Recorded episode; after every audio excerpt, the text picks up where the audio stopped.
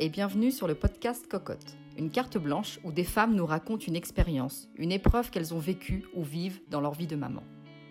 Souvent puissants, toujours touchants, ces podcasts se veulent avant tout informatifs et profondément humains. Si ces femmes ont accepté de se livrer, c'est parce qu'elles savent que leurs témoignages peuvent aujourd'hui en aider d'autres.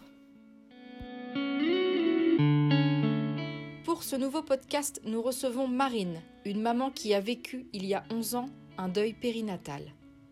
C'est tout en émotion et avec un courage qui force l'admiration qu'elle revient sur son histoire, bien décidée à parler de ce drame souvent passé sous silence, car trop difficile à évoquer par les parents touchés.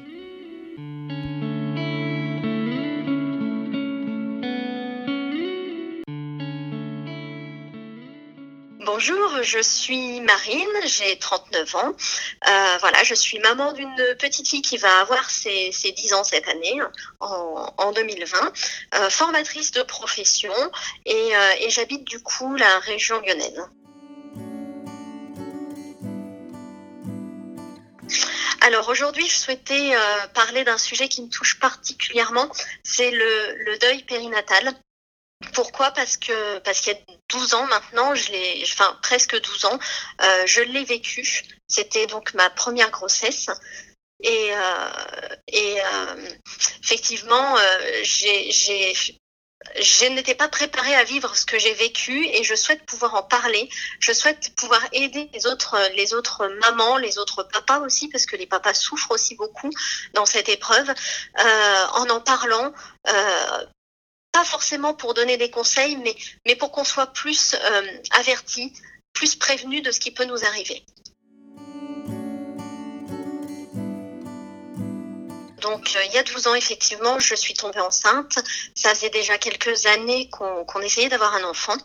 C'était déjà pas simple. On avait beaucoup de difficultés. On ne sait pas pour quelle raison. Et on a eu cette, euh, euh, heureuse nouvelle au mois de septembre euh, d'apprendre que j'étais bel et bien enceinte. Donc voilà, c'était la joie à la maison. On l'a annoncé à nos proches. bon, on a attendu un petit peu quand même, comme tout le monde, je suppose, pour l'annoncer. je travaillais beaucoup, on travaillait beaucoup, donc on était relativement actifs. Ma grossesse se passait vraiment très très très très bien. Euh, donc tout, tout, tout était au beau fixe, tous les signaux étaient au vert jusque tout ça jusqu'au mois de janvier, jusqu'à la fameuse euh, échographie euh, qu'on appelle la morpho, celle où on va voir un petit peu le sexe du bébé et on va où on va contrôler si, tout se passe bien. Donc voilà, à cette à cette échographie, je me rappellerai toujours de cette date. C'était donc le 15 janvier. Euh, nous, nous, rendons chez le médecin échographe très heureux, euh, encore plus parce que voilà, on est à on est à six mois de grossesse. On va apprendre quel sexe euh, a le bébé, on va on va voir plein de choses, on va la voir bouger. Enfin. Et donc le médecin commence l'échographie et très rapidement, elle nous, elle nous pose la question est-ce que vous voulez connaître le sexe? Évidemment que oui. On rêvait d'avoir une petite fille. Elle nous annonce qu'on a une petite fille, donc on, saute de joie. On a déjà le prénom. On est, on est des plus heureux. Et, euh, et puis tout à coup, je vois euh, le regard du médecin changer. Et elle m'annonce, elle nous annonce que qu'on a, enfin, qu'on a une malformation, qu'on a un problème, que le bébé a une malformation. Alors sur l'instant, je me suis dit ok malformation qu'est-ce que ça signifie? Une oreille qui est pas est formée correctement un doigt enfin je, je, je vois un membre mal formé je vois quelque chose dans, cet esprit. Et, euh, et, je lui dis très bien euh, qu'est-ce que ça veut dire une malformation? Qu'est-ce qu'elle a exactement? Et comment on peut y remédier? Euh, parce que voilà je J'imaginais vraiment une malformation au niveau des membres extérieurs, quelque chose qui, qui avec, avec lequel on peut vivre. Hein. Donc, euh, je, je n'imaginais pas du tout le pire. Euh, et là, elle m'annonce effectivement que c'est le pire, que cette malformation est située au niveau de la moelle épinière, qu'on appelle ça un, un, spina bifida. Donc voilà, un nouveau, un nouveau mot apparaît dans mon vocabulaire, quelque chose que je ne connaissais pas du tout.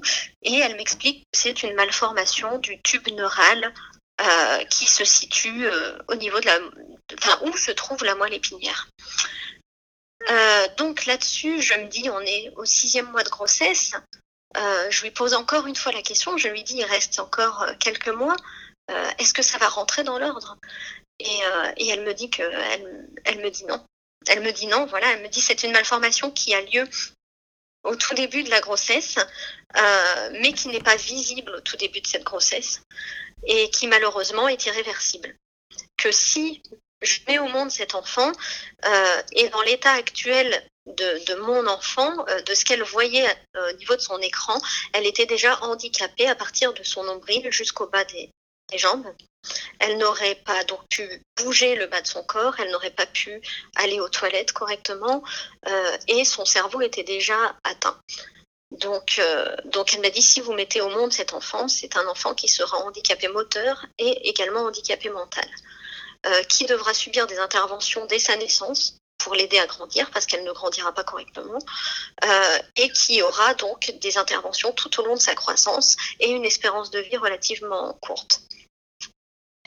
Donc voilà, tout, s'effondre à ce moment-là. Je retiens mes larmes ce jour-là, je retiens mes larmes devant elle et, je, me, je me contiens, mon mari se contient également. Euh, on termine, on termine l'échographie parce que on est là pour ça. Elle est là pour tout regarder, elle est là pour faire un, un, un rapport, hein, quoi qu'il en soit. Et elle me souhaite bon courage, elle nous souhaite bon courage à tous les deux et nous sortons. Et là, je me suis complètement effondrée. Je me suis effondrée derrière la porte de son cabinet et, euh, et j'ai réalisé que c'était terminé.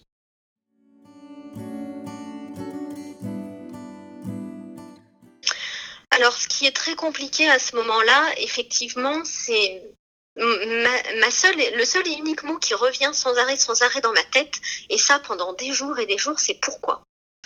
Il nous arrive ça? Pourquoi nous? Euh, pourquoi, euh, pourquoi une malformation? Qu'est-ce que j'ai pu faire? Euh, Est-ce que, c'est de ma faute?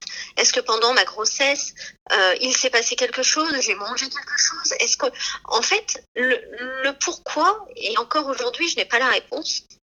Et c'est ce qui vraiment est très compliqué à gérer. Euh, parce qu'aujourd'hui, la science n'est pas capable non plus de dire pour quelles raisons ce type de malformation existe et elles apparaissent, elles interviennent. On ne sait pas si c'est génétique, on ne sait pas si c'est dû à un manque de vitamines, d'acide folique, on ne sait, enfin, tout, tout est encore en suspens.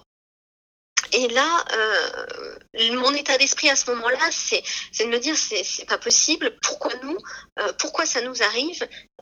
On a déjà galéré à, à en arriver jusque-là. Et malheureusement, bah, il va encore falloir euh, faire face à l'échec et perdre cet enfant. Euh, comment on fait front euh, Ces quelques jours qu'on suivit, j'ai beaucoup, beaucoup pleuré. Je pense que j'ai dû passer bah, H24 à pleurer. Euh, mon mari était présent, mon mari pleurait beaucoup aussi. On s'est énormément épaulé. Euh, au niveau de la famille, ben, bien sûr, j'avais prévenu mes proches, mais je souhaitais pas m'étaler. Je ne souhaitais pas, euh, comment dire, euh, je ne souhaitais rencontrer personne. Je voulais, je voulais voir personne, à part mon mari. Je voulais être, être seule. Pour, euh, enfin, je ne sais pas pour quelle raison, mais j'avais pas envie d'en parler au monde extérieur. Euh, on a rapidement été pris en charge à l'hôpital. Euh, c'est la médecin échographe qui nous a pris des rendez-vous. Hein. Elle, a fait, un travail formidable. Elle a été très, très, très douce avec nous. Euh, malgré la situation, elle nous a beaucoup soutenus. Euh, donc, on a rapidement été à l'hôpital et rencontré des professeurs, refait des échographies pour confirmer la malformation et pour qu'on nous confirme à nouveau que, effectivement, euh, au stade de, à, ce stade-là, on, on, n'avait aucune raison médicale valable pour maintenir la grossesse en route. Donc, il fallait procéder à une interruption médicale de grossesse. Donc, on nous laisse quand même le choix à un moment donné. Est-ce que vous souhaitez mettre cette grossesse, aller au terme de cette grossesse et mettre au monde cet enfant en nous expliquant donc euh, euh, ce qu'il en sera pour, pour notre petite fille ou est-ce que euh, vous souhaitez mettre un terme à votre grossesse?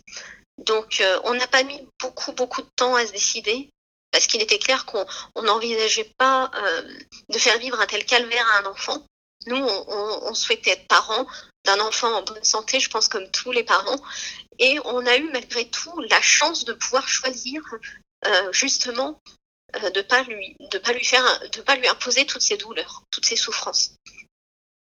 Donc notre choix a été très rapide. on, a tout de suite dit au, professeur que nous, allons, nous allions interrompre cette grossesse. la suite a été plus compliquée encore parce que parce que je disais à mon mari, on va interrompre la grossesse, vite qu'on m'enlève, qu'on m'enlève ce bébé de mon ventre. En fait, j'ai eu un moment de, de, dans cette période de deuil, j'ai eu un moment de, de refus, de rejet de l'enfant, en me disant, ok, c'est terminé, euh, elle va pas vivre, ça va pas, enfin, on n'aura pas d'enfant, faut qu'on me l'enlève, faut qu'on me l'enlève vite de mon ventre, parce qu'elle était là, elle était présente, j'avais le ventre bien rond, euh, même si elle bougeait pas les jambes, elle tapait avec ses mains, donc je la sentais.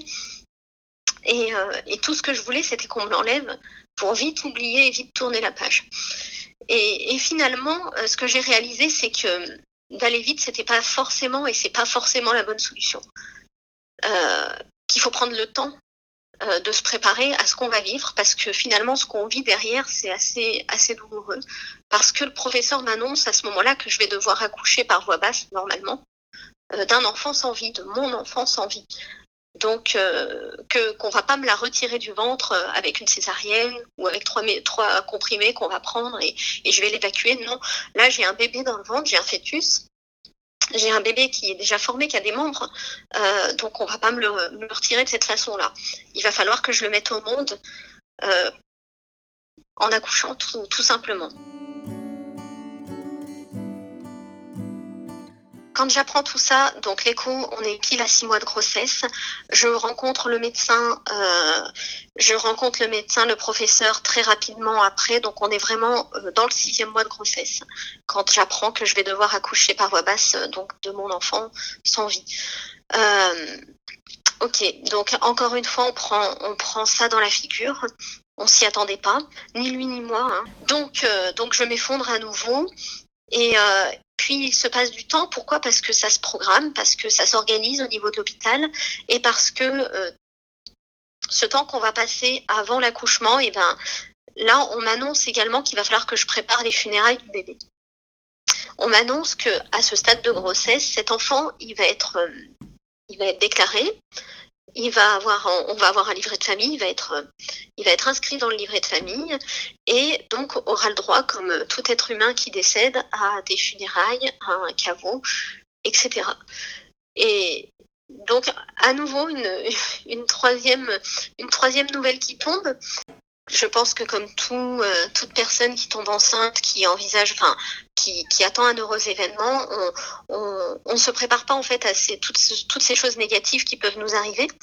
Et là, effectivement, bon ben, on apprend la malformation, on apprend qu'on va pouvoir mettre un terme à la grossesse, on apprend que il va falloir que j'accouche par voie basse.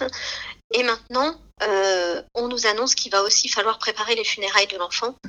Euh, parce que donc cet enfant euh, aura un nom, cet enfant aura un prénom, un nom, et, euh, et, euh, et, des funérailles, et aura droit à des funérailles. Donc voilà, encore une, encore une nouvelle qui tombe et pas une bonne nouvelle. Enfin, a priori, là tout de suite, quand on me dit ça, c'est pas une bonne nouvelle. Je le, je le vis très mal. Je me dis c'est pas possible. comment on va pouvoir faire ça? C'est vraiment très compliqué. Donc les médecins nous laissent là comme ça en nous disant rendez-vous dans dans 15 jours pour l'accouchement. On nous annonce une date d'accouchement prévue, donc nous, étions là autour du 18, 18 euh, janvier. Date d'accouchement prévue le 2 février, donc euh, il va y avoir tout un protocole médical à respecter avant l'accouchement, euh, des prises de médicaments, une, hospitalisation à prévoir évidemment. Mais là, ce jour-là, on, on, sait que le 2 février, notre enfant va naître sans vie. Euh, mais que jusque-là, voilà, il nous, reste, il nous reste une dizaine de jours pour préparer les funérailles. Donc, euh, avec toutes ces informations, on rentre chez nous, bien sûr, on pleure toujours, euh, c'est compliqué. On se dit que bah, il, faut, il faut faire front, il faut avancer, on n'a pas le choix. Enfin, le choix, on l'a eu, on l'a fait. Maintenant, il faut qu'on qu'on assume notre choix et qu'on aille au bout. Donc, donc voilà, les jours passent jusqu'au jour où on pousse la porte des pompes funèbres. Donc on, pousse la porte des pompes funèbres, on rentre dans, ce grand hall rempli de, fleurs artificielles.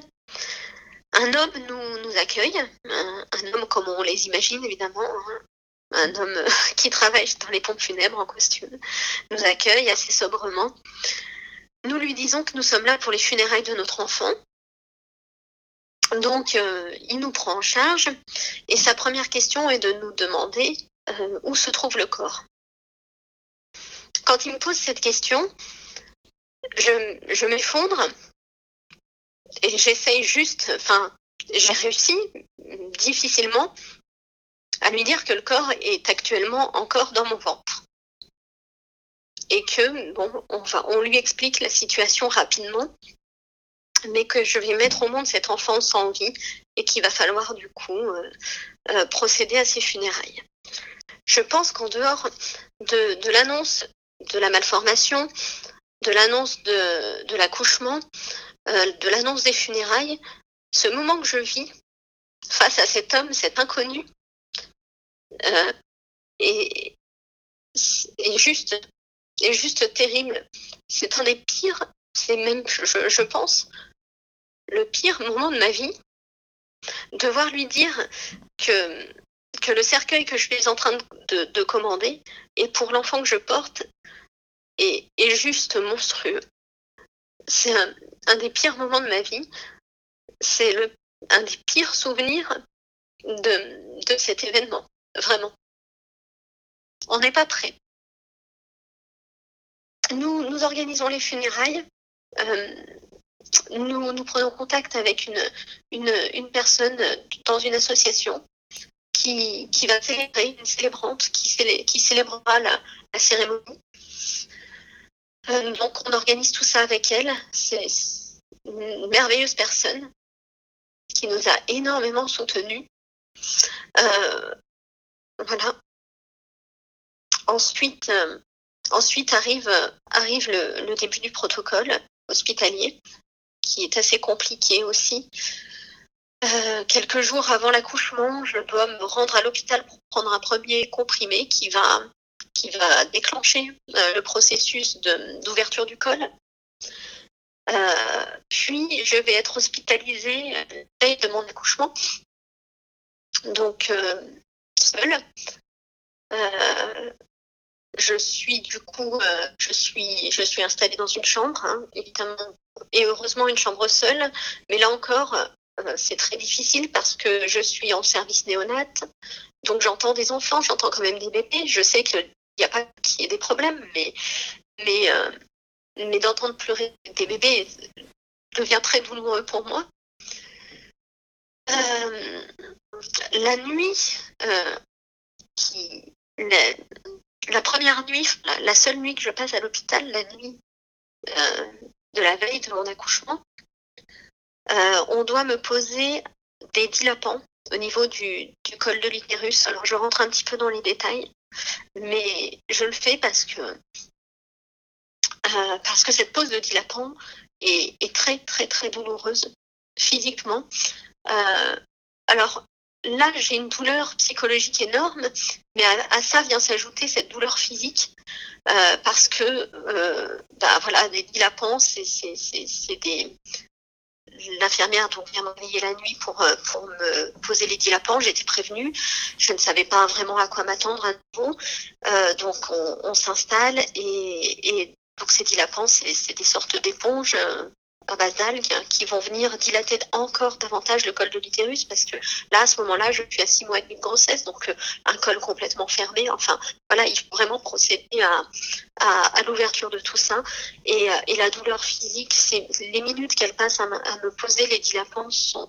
Je, je, je, je ne sais pas combien de temps ça a duré. Je pense pas que ça ait duré tant de temps que ça, mais pour moi, c'était si douloureux physiquement que ça m'a semblé être une éternité. On était euh, malgré tout dans l'obscurité puisque c'était le milieu de la nuit, il hein, fallait faire ça à, une heure bien précise. Puis vient, vient le réveil, le jour de l'accouchement. Donc euh, on vient me chercher, on m'installe en salle d'accouchement. On m'explique à nouveau comment ça va se passer. Donc euh, il faut savoir que à six mois et demi de grossesse, si je mets au monde l'enfant il peut être viable, hein, évidemment, puisqu'on on, a, on a un enfant qui, pèse environ 600-700 grammes mm. et qui peut vivre. Donc, euh, comme, comme on le sait tous aujourd'hui en France, euh, bah, l'euthanasie n'est pas, pas autorisée. Donc, euh, pour éviter que l'enfant naisse viable malgré tout, le protocole médical qui a été instauré avant, il y a toujours ce risque que l'enfant naisse viable. Euh, s'il est viable, on peut, on peut rien faire. On a l'enfant et, et, on le garde. Donc, euh, pour éviter tout ça, on, procède à ce qu'ils appellent en, dans les hôpitaux un, féticide. Donc, on va, euh, on va insérer un produit, on va, vulgairement parlant, on va me faire une piqûre pour arrêter le cœur de l'enfant avant de, de mettre en route les contractions. Donc, euh, c'est la première étape de ce jour-là. Échographie et, euh, le, professeur euh, insère l'aiguille dans mon ventre et, et injecte le produit au, bébé. Et on attend que le, cœur s'arrête. Malheureusement, à ce moment-là, mon mari ne pouvait pas être présent. Il pouvait me rejoindre que dans l'après-midi. Je, ne lui en veux pas du tout, loin de là. C'est comme ça. Donc, euh, je vis cet instant euh, seul. Ensuite, l'équipe médicale sort et me laisse. Et j'attends, j'attends que, j'attends que les téléproduits euh, en route. Seule dans cette chambre, seule dans la salle, salle d'accouchement. Voilà, mon mari me rejoint finalement en début d'après-midi. Les contractions démarrent. le travail commence au bout de, quelques heures, euh, l'anesthésiste vient pour me poser la péridurale, pour euh, que j'ai le moins de souffrance physique possible. Euh, une fois la péridurale posée, on, continue, comme un accouchement traditionnel. Voilà. On attend que, que les contractions s'intensifient. On me demande de pousser et, et le bébé vient au monde, sans vie. Donc, euh, voilà comment se déroule cet accouchement. Ils sortent avec euh, le bébé. Ils sortent avec le bébé. Ils ne me le présentent pas tout de suite parce qu'il faut le préparer un petit peu. Le bébé a souffert. Euh, donc le bébé, et puis ce bébé a une malformation, aussi qui est visible, qui est visible à l'œil. Donc ils, ils sortent avec, les, les sages-femmes sortent avec, la préparent, nous attendons et elles reviennent avec notre, notre bébé dans les bras. Donc euh, voilà, on l'a gardé, on l'a gardé avec nous, euh, on est resté quelques heures, quelques heures comme ça dans la, dans la salle d'accouchement. Puis quand on a senti que, que c'était le moment, on a rappelé l'équipe médicale pour qu'il nous l'emmène et pour qu'il nous remonte euh, en chambre voilà, l'accouchement s'est terminé comme ça. À la suite de tout ça, bien sûr, ben, arrive bon, l'enfant est conservé dans, le funérarium de l'hôpital. On a le droit de le voir, euh, de le voir quand on veut, de se présenter quand on veut. Donc, j'ai accouché le 27 janvier. Nous l'avons enterré le 2 février. Je pense que j'ai passé ces, ces journées euh, au funérarium avec, euh, avec notre bébé. Euh, j'avais besoin, besoin de la voir, besoin de lui parler, besoin de la toucher. Euh, donc on a eu cette idée de la prendre en photo et de la prendre en photo dans nos bras. On l'a habillée avec des vêtements prématurés qui lui allaient encore toujours trois fois trop grands. voilà. J'avais ce besoin de, de, rendre ce moment euh, éternel, de rendre son image éternelle aussi. Peur d'oublier son image. Euh, le plus grand conseil que j'aurais à donner à qui que ce soit, en fait, qui, vit un moment pareil, c'est de, de, prendre une photo. Alors ça peut paraître un peu morbide de prendre en photo une, une personne, un enfant mort, mais, mais pour le coup, euh, bah, dans notre tête, le souvenir, le souvenir s'efface doucement, l'image s'efface doucement. Et je sais qu'à tout moment, quand je veux quand je veux me remémorer, quand je veux la revoir, et eh ben j'ai ces photos qui sont quelque part rangées chez moi et, et, et, je les regarde. Voilà, ça me fait. Je, je pense que j'aurais vraiment, vraiment regretté de, de ne pas l'avoir fait. Donc on a passé ces quelques jours à, s'occuper d'elle au funérarium jusqu'au jour de son enterrement. Euh, on, a souhaité vivre ça qu'à deux. Nos familles, nos proches étaient au courant de ce qui se passait. On les appelait régulièrement, ils prenaient de nos nouvelles. Mais à aucun moment j'ai voulu partager ça, j'ai voulu partager cette intimité avec eux. Cet enfant, euh, cet enfant finalement euh, euh, est, à, mon mari, il est à moi. Euh, personne d'autre l'aura connu. Et je voyais pas, je ressentais pas le besoin d'avoir mes proches à côté de moi pour l'enterrer. Je voulais juste mon mari, elle et moi. Donc, donc on a procédé à son enterrement, ses funérailles, tous les trois. Voilà. Encore un moment difficile. Le moment où, le cercueil doit se fermer, où on sait que bah, qu'on la reverra plus.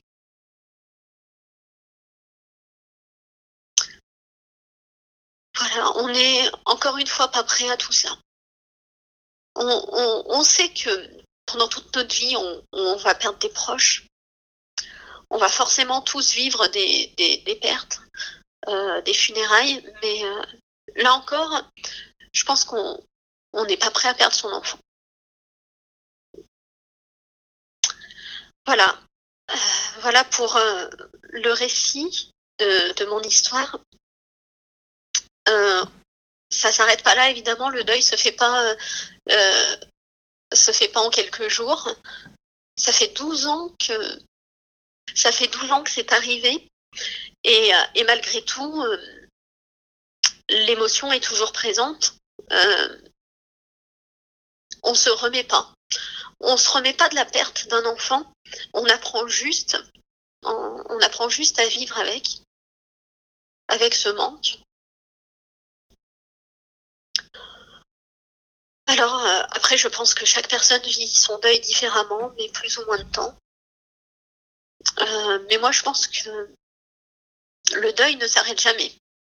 Enfin, le deuil euh, est toujours là. On, est en deuil toute sa vie finalement parce que l'enfant ne reviendra jamais. Euh, maintenant, il y a des périodes. Il y a des périodes qui sont plus difficiles que d'autres à, passer. Il y a des dates qui, sont marquantes évidemment, euh, les dates anniversaires. Voilà, on apprend, on apprend à avancer dans la vie. On apprend à avancer dans la vie avec tout ça. Ça nous construit aussi. Ça a construit notre couple. Ça nous a permis aussi de de faire face à d'autres épreuves. Parce que finalement, ça nous a liés. liés par, on, a été, on, est, on est liés plus que par notre amour, on est liés par notre enfant. Parce qu'on a vécu. Donc, euh, les autres épreuves du quotidien qu'un couple peut, peut vivre, euh, on en vit, hein, nous aussi évidemment, mais on les vit différemment. Euh, quand, euh, quand on se dispute, je me rappelle d'une dispute quelques années après. Et euh, c'était une dispute, euh, une bonne dispute, comme un couple peut avoir. Et finalement, on s'est regardé et on s'est dit non, c'est pas possible. Après ce qu'on a vécu ensemble, on peut pas se disputer comme ça. C'est pas possible. Donc finalement, quelque part, ce deuil, euh, ça a rendu notre couple encore plus uni et plus soudé. Donc, euh, ça fait, je je sais pas comment, euh, sais pas comment exprimer ça, mais je peux pas dire que ce deuil a été bénéfique parce que si j'avais eu à choisir, bah, j'aurais choisi que tout se passe bien évidemment. Mais mais j'ai le sentiment que bah, de toute façon, il fallait qu'on le vive. Il fallait qu'on le vive. Il fallait que que ça arrive et et, euh, et on a fait front.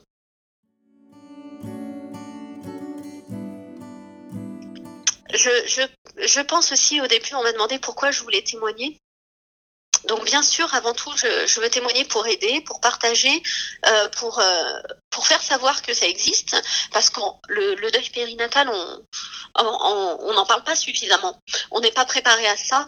Euh, J'ai pas envie, comment dire, quand quelqu'un est enceinte, on pas, on, est heureux, on est tous, on lui souhaite tous, euh, forcément, on a, euh, on lui souhaite que du bonheur, etc. Euh, on n'a que des pensées positives pour les personnes, sauf qu'on oublie de dire à un moment donné, voilà, il peut arriver, il peut arriver quelque chose de, dramatique. Donc je l'ai vraiment fait pour ah, mais je l'ai aussi fait pour bah, pour mon deuil. C'est une continuité pour moi. C'est sûr que bah, m'a fallu 12 ans euh, il m'a fallu 12 ans pour euh, m'ouvrir totalement, pour en parler totalement. Euh, même si bien sûr à mes proches j'en parle souvent, avec mon mari on en parle souvent, mais en parler à, des personnes extérieures, ça je, n'étais encore pas capable de le faire. C'est encore très difficile pour moi. Mais justement, ce témoignage m'aide énormément dans ma reconstruction. Euh, malgré tout, la vie continue. Euh, alors même quand on est, même quand on a touché le fond, euh, je sais que passe par des étapes assez difficiles, par des moments où, on a vraiment des idées très très sombres. Mais moi, la vie m'a prouvé qu'il fallait s'accrocher, se soutenir. Voilà. Après ce moment douloureux, j'ai eu la chance de tomber enceinte et, ma fille va avoir 10 ans. Donc, euh, ce que je peux dire aujourd'hui, c'est que il faut pas, euh, surtout pas abandonner.